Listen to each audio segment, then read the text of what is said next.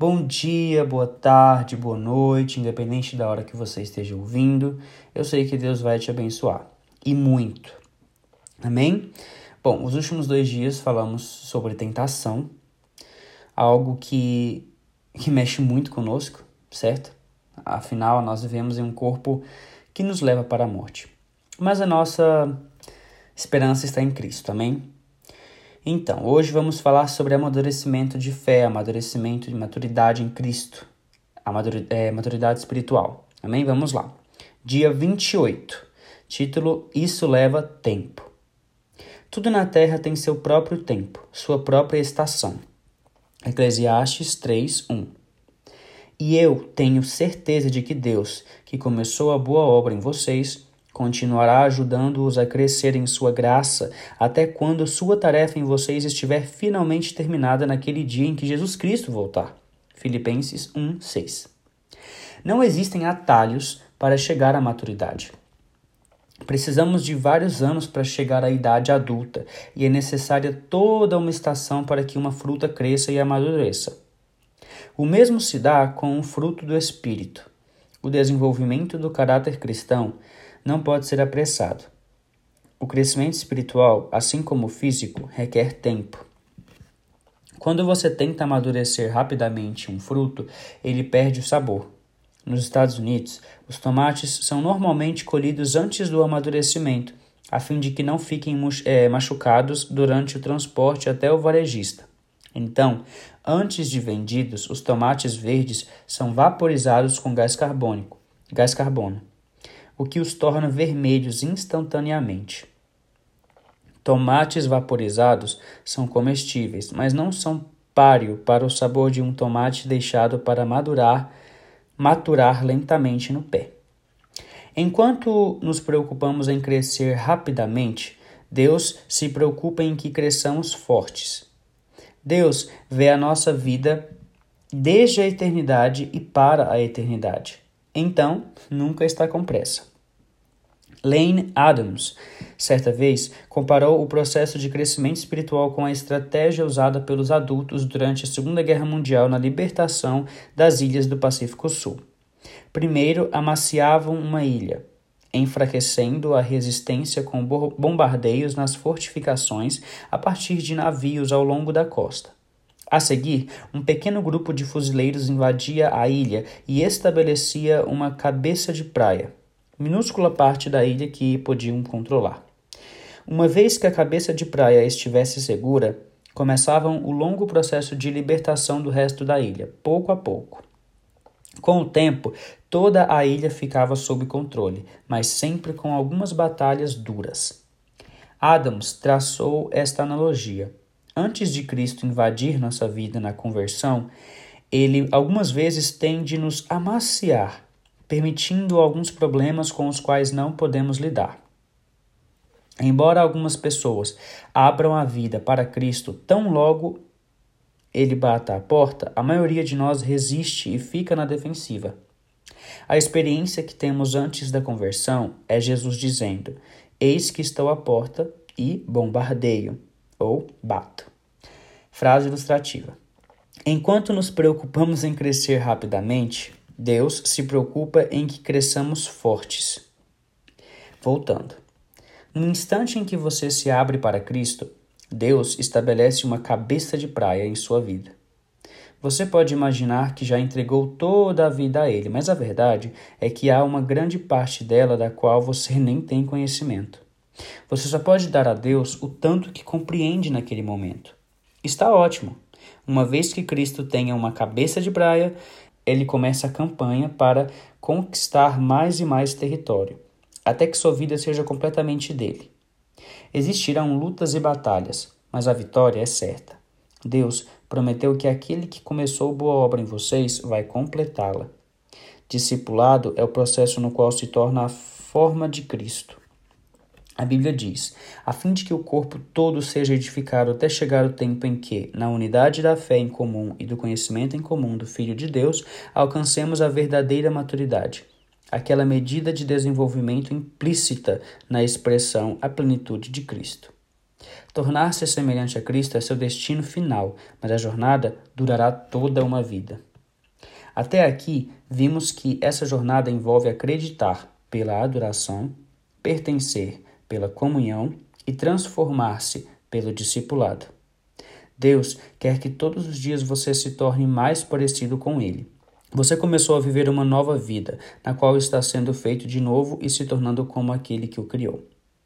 Hoje, somos obcecados por velocidade, mas Deus se interessa mais por força e estabilidade do que por rapidez. Queremos o jeitinho, o atalho, a solução imediata. Queremos um sermão, um seminário ou uma experiência que resolva instantaneamente todos os problemas, retire todas as tentações e nos alivie de toda dor. Mas a verdadeira maturidade nunca chega depois de uma única experiência, pois mais que seja poderosa ou emocionante. Crescer é um processo gradual. A Bíblia diz: Nossa vida vai se tornando gradualmente mais brilhante e mais bonita à medida que Deus entra nela e nos tornamos semelhantes a Ele. Por que demora tanto tempo? Embora Deus possa transformar-nos instantaneamente, Ele escolheu nos desenvolver vagarosamente. Jesus é cauteloso no desenvolvimento de seus discípulos. Assim como Deus permitiu que os israelitas se apoderassem da terra prometida aos poucos, para que eles não fossem sobrepujados, Ele prefere trabalhar gradualmente em nossa vida. Por que levamos tanto tempo para mudar, para mudar e crescer? Bom, existem várias razões. Primeira, aprendemos lentamente. É comum termos de aprender uma lição 40 ou 50 vezes para realmente captá-la.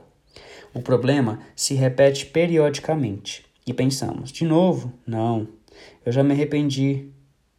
Eu já aprendi isso. Mas Deus é quem de fato sabe o que, o que precisamos.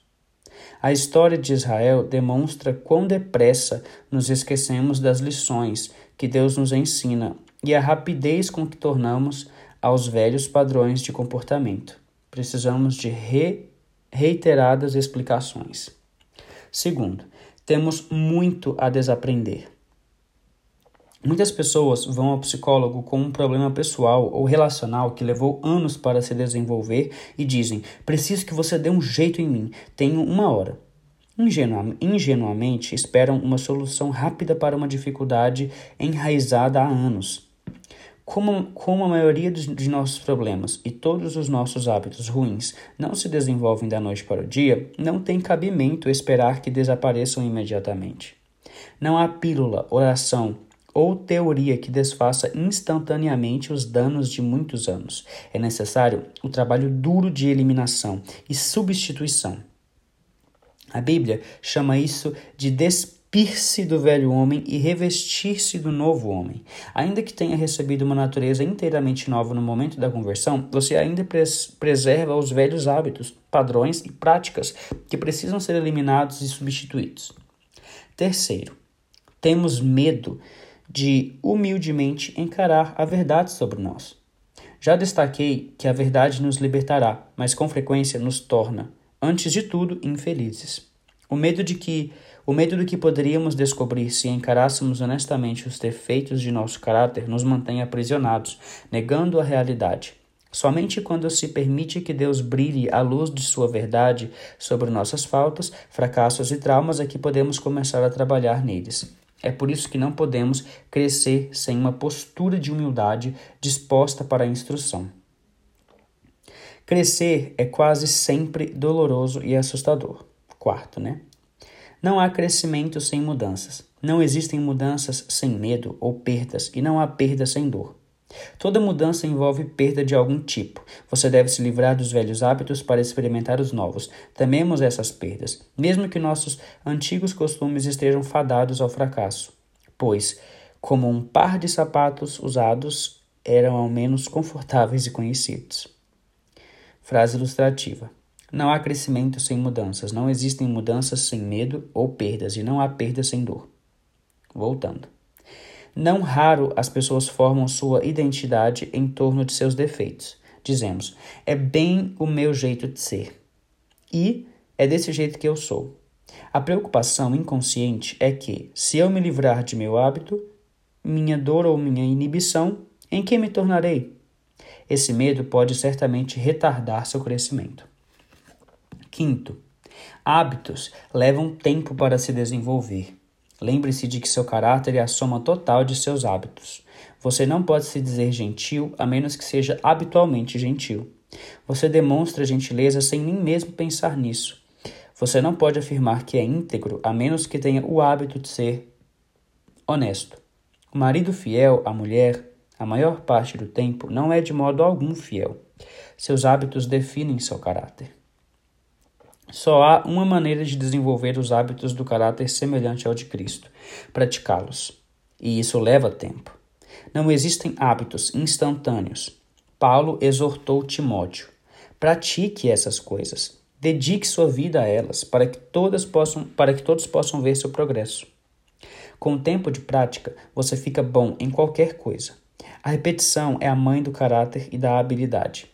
Os hábitos que constroem o caráter são em geral chamados disciplinas espirituais, e existem dezenas de ótimos livros que ensinam a aplicá-las. Veja no apêndice 2, uma lista de livros recomendados para o crescimento espiritual. Não se apresse.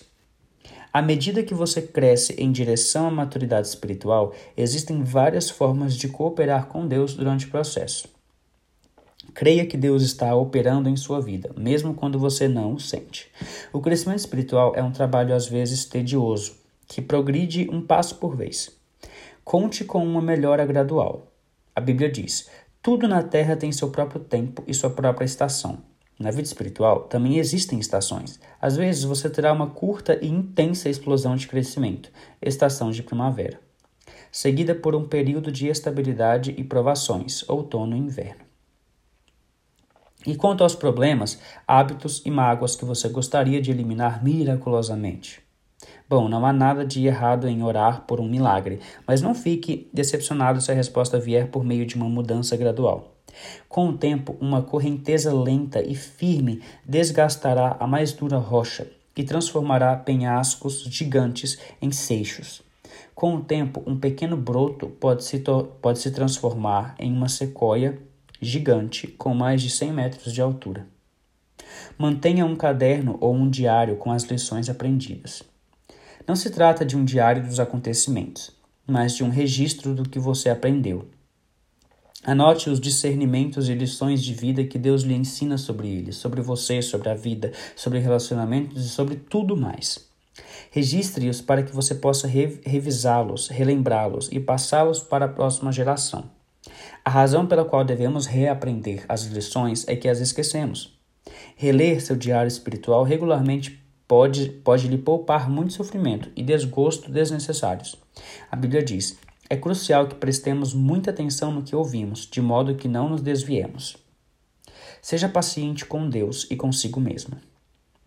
Uma das frustrações da vida é o que o cronograma de Deus realmente é igual ao nosso. Estamos quase sempre apressados quando Deus não está. Talvez você, você se sinta frustrado com o progresso aparentemente lento que está fazendo na sua vida.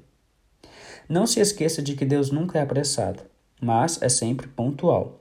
Ele usará todo o seu tempo de vida a fim de prepará-lo para sua função na eternidade. A Bíblia é cheia de exemplos de como Deus usa longos processos para desenvolver o caráter, especialmente nos líderes. Ele levou 80 anos para preparar Moisés, incluindo 40 no deserto. Por 14.600 dias ficou esperando, esperando e matutando. Será que está na hora? Mas Deus continuava dizendo: ainda não. Ao contrário dos títulos de livros populares, não existem passos fáceis para a maturidade ou segredos da santidade, da santidade instantânea. Quando Deus quer fazer um cogumelo, ele o faz da noite para o dia. Mas quando quer fazer um carvalho gigante, leva cem anos. Grandes almas são desenvolvidas através de lutas, tempestades e períodos de sofrimento. Tenha paciência com o processo. Tiago aconselhou: não tentem se desviar do nada prematuramente. Deixem as coisas acontecerem para que vocês se tornem maduros e desenvolvidos. Não desanime. Quando Abacuque ficou deprimido por achar que Deus não estava agindo rápido o suficiente, Deus lhe disse: essas coisas que planejei não acontecerão, porém, imediatamente. Devagar, firmemente e com certeza vai se aproximando o tempo em que a visão será cumprida. Se parecer demorar muito, não se desespere, porque tudo vai acontecer mesmo. Seja paciente. O cumprimento dessa promessa não vai chegar nem um dia atrasado. O atraso não é uma negativa de Deus. Lembre-se de quanto você já passou e não de quanto terá de passar. Você não está onde quer, mas também não está onde costumava estar. Anos atrás, alguns americanos usavam um broche com as letras PFSPDANCAODEM. Significava: Por favor, seja paciente. Deus ainda não concluiu a obra dele em mim. Deus também ainda não concluiu a obra dele em você. Então, continue em frente. Até mesmo a lesma alcançou a arca por perseverar. 28 dia, pensando sobre o meu propósito. Um tema para reflexão. Não existem atalhos para chegar à maturidade. Um versículo para memorizar. Deus começou a fazer uma boa obra em vocês e tenho certeza de que ele a continuará até que seja concluída, quando Jesus Cristo voltar outra vez. Filipenses 1:6. Uma pergunta para meditar. Em qual área do meu crescimento espiritual preciso ser mais paciente e persistente.